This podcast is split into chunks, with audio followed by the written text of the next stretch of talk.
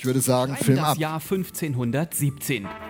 Damals gab es kein evangelisch und katholisch. An der Spitze der christlichen Kirche stand der Papst in Rom. Und die Kirche damals brauchte viel Geld.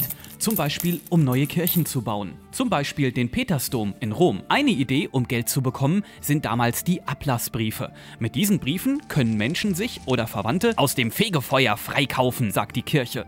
Die Menschen haben das damals geglaubt. Und der Ablasshandel war sehr erfolgreich. Das stört einen jungen Mönch. Sein Name? Martin Luther.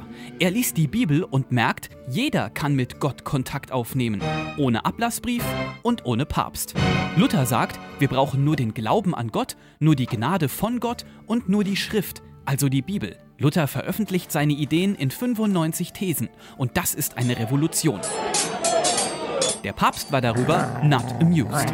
Er droht Martin Luther, entweder du widerrufst, was du geschrieben und den Leuten erzählt hast, oder wir werfen dich aus der Kirche. Luther weigert sich. Seine Freunde haben Angst um sein Leben und verstecken ihn auf der Wartburg in Eisenach. Da übersetzt er das Neue Testament, also den Teil der Bibel, in dem die Geschichte von Jesus steht. Er übersetzt sie so ins Deutsche, dass sie jeder versteht. Luthers Idee kann jetzt nicht mehr aufgehalten werden. Seine Anhänger sind die sogenannten Protestanten und aus denen entsteht die evangelische Kirche.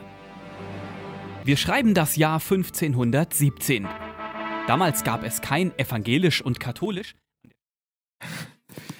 Ja, das Video wollte gleich nochmal laufen, damit wir alle im Bilde sind. Ich hoffe, ihr habt den Grundgedanken der Reformation direkt erfassen können. Und äh, dieser Martin Luther, das war wirklich ein mutiger Typ. Hey, bist du eigentlich mutig? Bist du ein mutiger Typ? Wer, wer ist eigentlich der mutigste Mensch, den du kennst? Sag das mal kurz deinem Nachbarn. Den mutigsten Menschen, den du kennst. Beug dich mal kurz rüber, halt eineinhalb Meter Abstand, wenn du den nicht in einem Haus mit ihm wohnst. Ja, der Martin, der Martin Luther, der hat ganz, ganz viel Mut bekommen aus seiner, aus seiner Überzeugung. Er hat vier Überzeugungen gehabt, in die wir heute Morgen einen kurzen Blick werfen und die erklären, warum dieser Martin Luther so durchgezogen hat. Vier Grundsätze. Und der erste Grundsatz, der heißt bei ihm allein die Schrift. Und damals haben die, die Geistlichen, die Pfarrer, die haben in Lateinisch ganz viele Gottesdienste gefeiert. Da hätte kaum einer was verstanden. Und so hat der erste Grundsatz auf Lateinisch gelautet, sola scriptura, allein die Schrift. Die katholische Kirche zu der Zeit, der Papst, die haben ja ganz andere Ideen verfolgt. Und Luther ging zurück und sagt, allein die Schrift. Und er hat ja dann auch die Bibel übersetzt in ganz kurzer Zeit, das Neue Testament. Und das ist hier die neueste Ausgabe, äh, die äh, die Lutherbibel heute darstellt, revidiert, sodass man sie auch heute in unserer Sprache gut verstehen und lesen kann. Und dass man diese Bibel hat, das hat ganz viel mit seiner Person zu tun. Und ihm war wichtig, dass jeder weiß, was in der Bibel drinsteht und nicht nur, was andere sagen, dass da drin steht. Übrigens, ich bin schon seit weit über 30 Jahren Pastor und ich kriege ganz oft die Aussage, dass Leute mir sagen, ach, was in der Bibel steht, stimmt ja sowieso nicht. Und meine Standardfrage, mit der ich in, in der Regel antworte, ist, sag, woher weißt du das? Hast du die Bibel denn schon mal durchgelesen? Ah, sagen die meisten, nee, nee, nicht. Ja, woher weißt du dann, dass das nicht stimmt? Luther ist also hingegangen und hat sie ins Deutsche übersetzt, damit jeder selber überprüfen kann, was er von dem hält, was in dieser Bibel steht.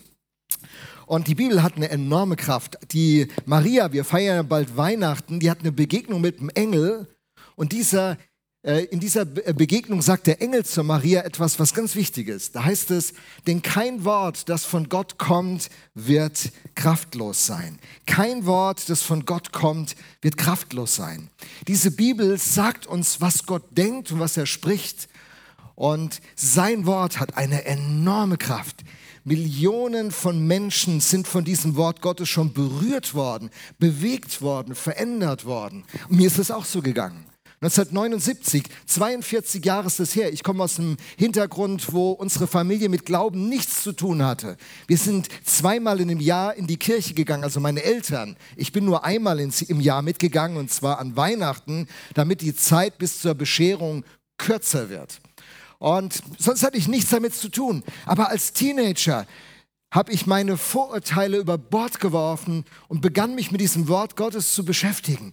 Und die Wirklichkeit von Gott kam in mein Leben hinein, hat mich berührt und verändert und mein ganzes Leben auf den Kopf gestellt. Und bis heute lese ich intensiv in der, dieser Bibel, die Kraft hat, mein Leben zu verändern. Die Kraft hat, dein Leben zu verändern.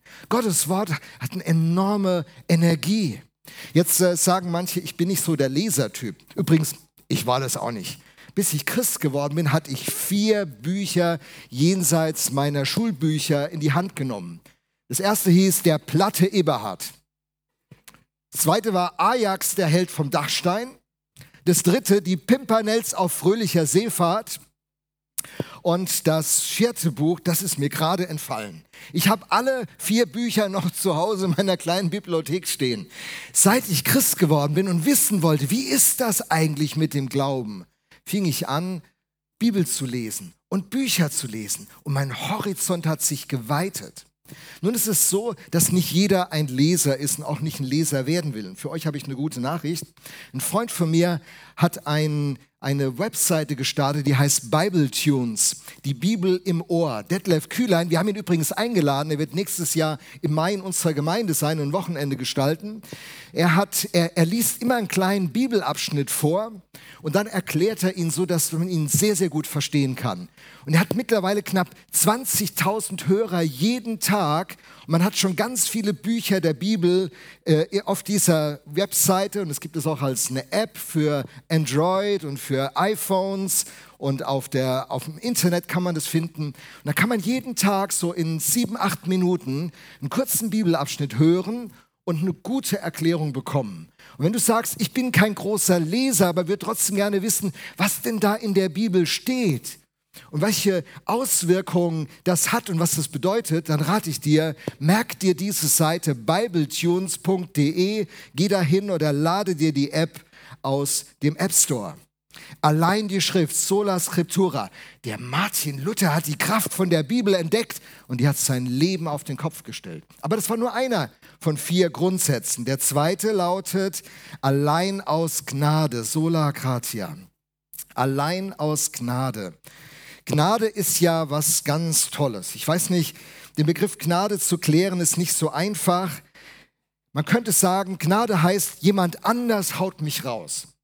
Jemand anders haut mich raus. Das wird man Gnade beschreiben. Aber ich dachte, ich mache es mal ganz praktisch. Lukas, ich brauche dich mal. Hast du dein Handy dabei, Lukas? Ja, von Lukas weiß ich, der hat neulich Geburtstag gehabt und er hat ein neues, neues iPhone. Was ist das für ein iPhone? Ein 11er. Ein 11er iPhone. Wisst ihr was? Ich habe nur ein älteres iPhone. Finde das cool. Jetzt ist es so, Lukas, seine Freunde haben dafür gespart, er hat Geld draufgelegt, jetzt hat dieses tolle Teil. Jetzt, er hat es mir anvertraut, weil er denkt, ich bin ja Pastor, ich gehe da ordentlich mit um.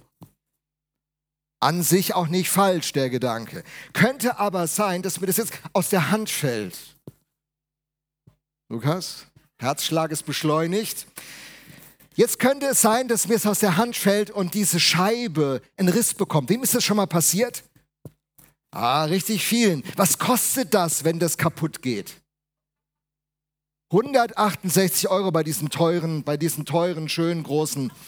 Jetzt ist Folgendes passiert.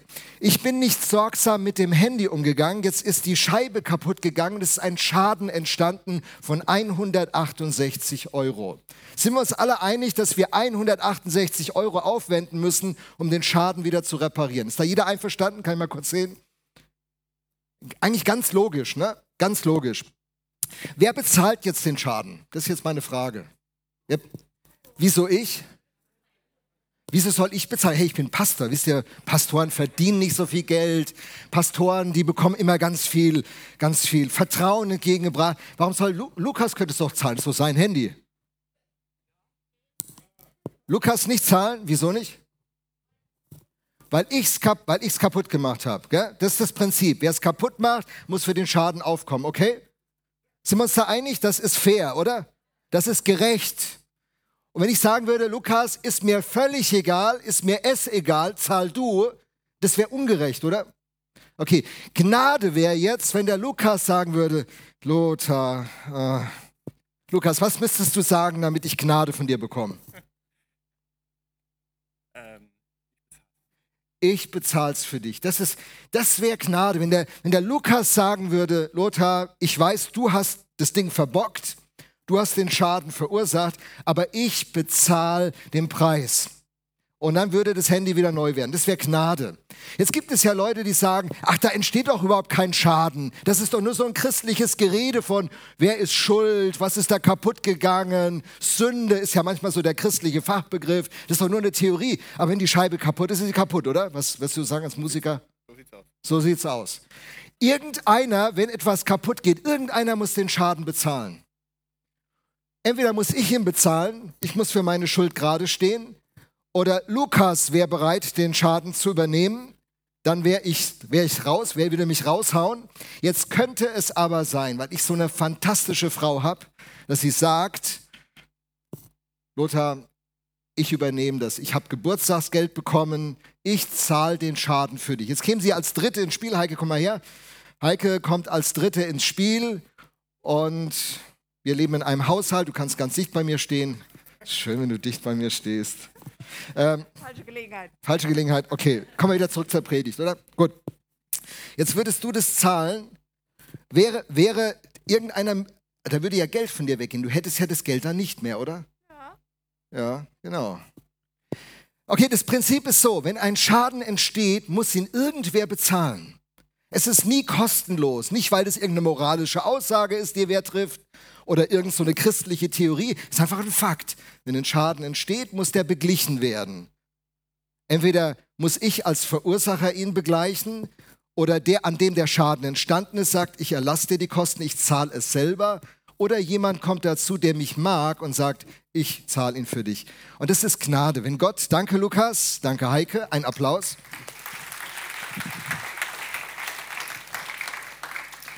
Wenn ein Schaden entsteht, muss der Schaden beglichen werden. Gott ist der, der den Schaden unseres Lebens sieht und der in unser Leben tritt, in der Person Jesus Christus und sagt, ich bezahle den Schaden. Jetzt kann ich hingehen und sagen, das interessiert mich nicht, ich will selber bezahlen, dann muss ich selber bezahlen. Er drängt es mir nicht auf. Wenn ich aber dieses Geschenk annehme, dass er meine Schuld begleicht, wenn Lukas den Schaden, den ich verursacht habe, wenn er ihn bezahlt, ist es ein Geschenk, was er mir macht. Und ich muss es annehmen, ich kann es auch ablehnen und ich bin beschenkt. Und so ist die Idee des Glaubens und der Gnade. Und Martin Luther hat das erkannt. Wisst ihr, in der Zeit haben Leute diese Ablassbriefe dafür bezahlen, dass die Schuld weggeht. Sie haben gearbeitet, gute Werke tun. Ein Christ ist jemand, der jeden Tag gute Werke tut. Und das ist ein, das ist ein falsches Verständnis zum Glauben. Christ wird man, wenn man dieses Geschenk von Vergebung, ich begleiche deine Schuld, wenn man dieses Geschenk annimmt und sich beschenken lässt. Deswegen haben stolze Leute so viel Probleme, sich beschenken zu lassen. Bei uns zu Hause war es so, wenn man zu einer Hochzeit eingeladen war, war immer die Frage, in welchem Restaurant findet diese Hochzeit statt? Was kostet das Menü? Das war der Preisrahmen, wie groß das Geschenk ausfallen musste. Wenn zwei von uns zu der Hochzeit gegangen sind, zweimal das Menü, das war die, der Preis, den das Hochzeitsgeschenk kosten musste. Bleibt niemandem etwas schuldig. Ich, ich, ich werde dir das wieder erstatten. Und das funktioniert alles vom Glauben nicht. Glaube bedeutet, sich beschenken zu lassen von Gott. Warum macht er das? Ist ja eine wichtige Frage. Da heißt es, der Herr ist gnädig und barmherzig. Seine Geduld hat kein Ende und seine Liebe ist grenzenlos. Psalm 145, Vers 8. Weil Gott dich mag, weil er liebevoll über dich denkt, weil du ihm wertvoll und wichtig bist. Deswegen macht Gott das. Und deswegen lädt er dich ein. Lass dich beschenken. Egal wie groß deine Schuld ist, egal wie groß dein Versagen ist, egal was in deinem Leben passiert ist, egal wie hoch der Preis ist, der zu bezahlen ist. Ich bezahle für dich den höchsten Preis. Das ist Gnade. Das war das zweite Prinzip. Das dritte Prinzip, das Luther entdeckt hat, heißt dann allein der Glaube, sola fide. Allein der Glaube. Und das ist eigentlich eine logische Konsequenz aus dem, was wir gerade besprochen haben. Denn wenn Gott dir dieses Geschenk anbietet, dann kannst du ja denken, warum macht er das? Was will der von mir? Wenn die Heike jetzt meinen Schaden übernimmt, was wird sie dann zu Hause von mir wollen? Spülmaschine ausräumen? Ein Jahr lang? Jeden Tag? Was wird der Preis sein, den ich bezahlen muss, wenn ich dieses Geschenk annehme? Das kann doch nicht sein, dass jemand mich einfach nur beschenkt, ohne dass er irgendetwas von mir will. Da gibt es doch irgendeine Fußfessel, über die ich falle. Und das denken viele Leute über den Glauben. Wenn du Christ wirst und dein Leben Gott gibst, wer weiß, dann schickt er dich dahin, wo du nie wolltest. Dann musst du den heiraten, den du nie heiraten wolltest. Dann musst du einen Beruf ergreifen, auf den du überhaupt keinen Bock hast. Manche Christen laufen in der Tat so rum, als ob sie den ganzen Tag Zitronen gelutscht hätten. Was ist der Hintergedanke von Gott? Er hat keinen Hintergedanken.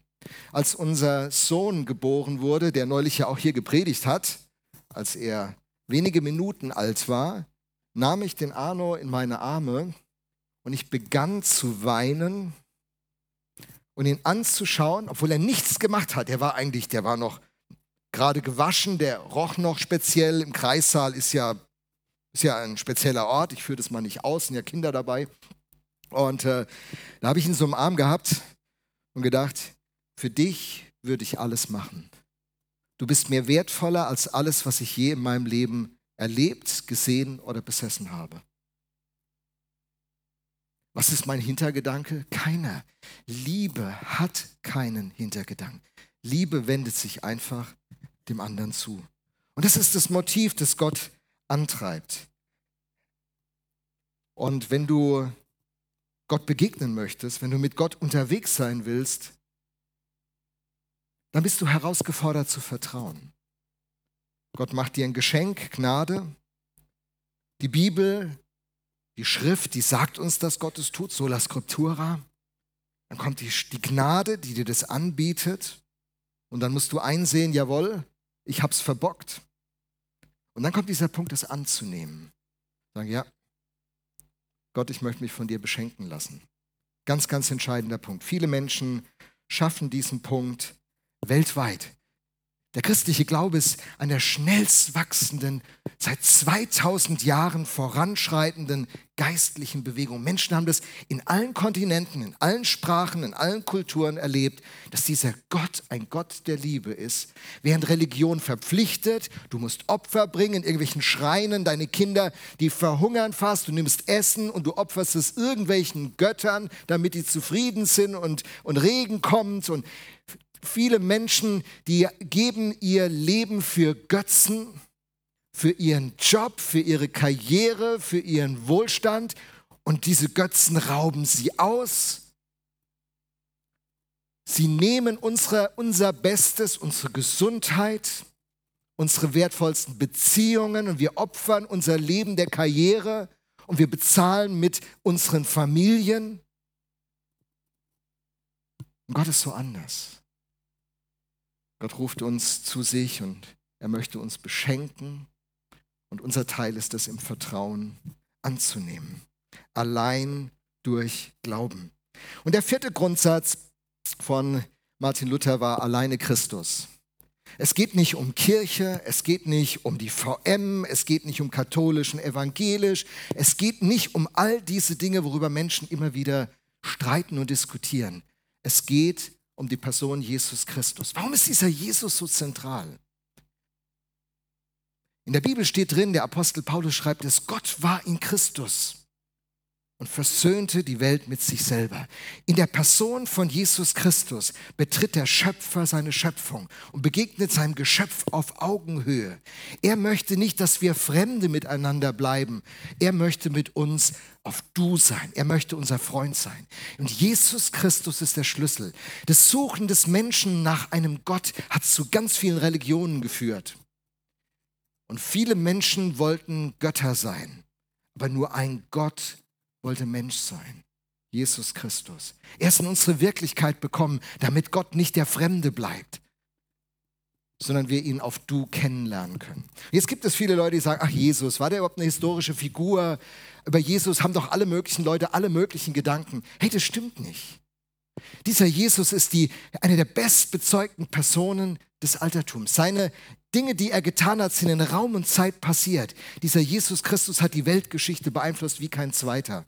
Markus Spieker kennt ihr vielleicht. Er war ARD-Hauptstadtkorrespondent, der war äh, der, äh, der Asien-Korrespondent, jetzt als in Afghanistan die Taliban die Macht wieder übernommen haben, da habt ihr in den Tagesthemen gesehen, er ist mittlerweile Chefreporter beim NDR und er ist Historiker, promovierter Historiker, Doktor der Geschichte.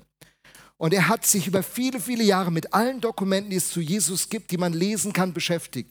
Und hat dieses Buch geschrieben, das heißt einfach Jesus, eine Weltgeschichte. Und wenn du, wenn du sagst, Jesus, wer ist das überhaupt? Ist er überhaupt glaubwürdig? Und du irgendwelche Dinge wiederholst, die irgendwer in deinem Umfeld gesagt hat, aber du keinen wirklichen Plan hast und du wirklich wissen willst, wer dieser Jesus ist, dann rate ich dir, nimm dieses Buch zur Hand. Lass dich von diesem Journalisten und Historiker in die Person von Jesus Christus mit hineinnehmen und entdecke, wer dieser Jesus ist. Denn dieser Jesus ist das Geheimnis. In der Bibel steht, wer Jesus hat, der hat das Leben. Und wer Jesus nicht hat, hat das Leben nicht. Und das ist die Einladung der, in diesen Kinderspaßtagen und auch bei diesem Familiengottesdienst.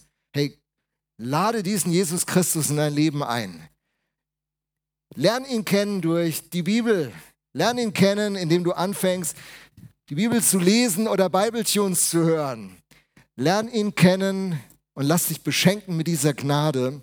Lern ihn kennen, indem du ihm vertraust und lern ihn kennen, indem du tief in seine Person einsteigst. Und wenn du dich beginnst mit Jesus zu beschäftigen, es ist wie, wie bei einem Smartphone. Du drückst auf so ein Icon und eine ganze Welt geht auf. Du drückst auf die Person Jesus und eine ganze neue Wirklichkeit eröffnet sich dir. Hey, ihr habt super zugehört, groß und klein. Ich danke euch. Amen.